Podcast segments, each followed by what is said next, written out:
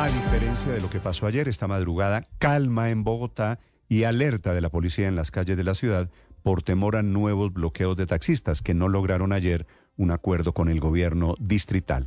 En las calles de la ciudad esta mañana, desde la avenida El Dorado al occidente de Bogotá, Eduard Porras. Néstor, muy buenos días para usted, buenos días para todos los oyentes de Blue Radio. Aquí está la información con los hechos más importantes ocurridos en las últimas horas y nos encontramos sobre la calle 26 con Avenida Ciudad de Cali, donde hay puestos de control de la Policía Nacional, quienes durante toda la noche estuvieron atentos a la presencia de taxistas que posiblemente llegaban a bloquear el paso de los carros que van para el aeropuerto El Dorado. Durante la noche nos confirma la policía, no hubo manifestaciones, no hubo bloqueos, pero están a la espera de lo que ocurra durante el día con esta nueva jornada de paro de los conductores de los carros amarillos en la capital del país. Hablemos de lo ocurrido esta vez en Bosa, Brasilia, en el sur de la ciudad. Tres jóvenes que estaban departiendo en una esquina, dos delincuentes en moto, según algunas versiones, llegaron, dispararon contra todos. Uno de ellos, de 25 años, falleció en el sitio. Se trata de Harlen Hernando Ramírez. Otro resultó gravemente herido que fue remitido a un centro médico y un tercero logró escapar. Las autoridades la Fiscalía, que fue quien realizó la inspección, investiga por qué el atentado contra estos jóvenes, qué fue lo que ocurrió. Tan solo se sabe que a uno de ellos le hicieron una llamada a su celular, se encontraron los tres, se fueron caminando por este punto y allí fue donde ocurrió el atentado. La otra muerte violenta ocurrió frente a la Universidad EAN, en la carrera 11 con calle 79,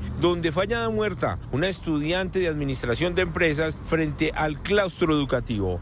Dicen que la última vez que la vieron estaba en el sexto piso, ahora están verificando si se trató de un suicidio o qué ocurrió en esas aulas durante la noche en la localidad de Chapinero. Y por último les cuento de los operativos en Melgar. Tres allanamientos, seis capturas, cuatro armas de fuego y droga mucha droga y marihuana que al parecer era vendida a los turistas que llegaban desde la capital del país y que las llevaban hasta las fincas y a otros puntos y por eso las autoridades realizaron este despliegue.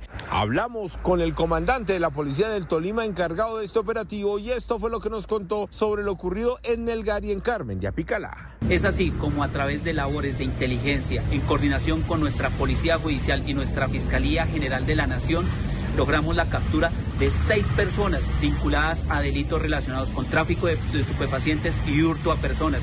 También incautamos importante material de guerra, prendas de uso privativo de nuestras fuerzas militares, estupefacientes y demás elementos materiales probatorios. Edward Porras, Blue Radio. Estás escuchando Blue Radio.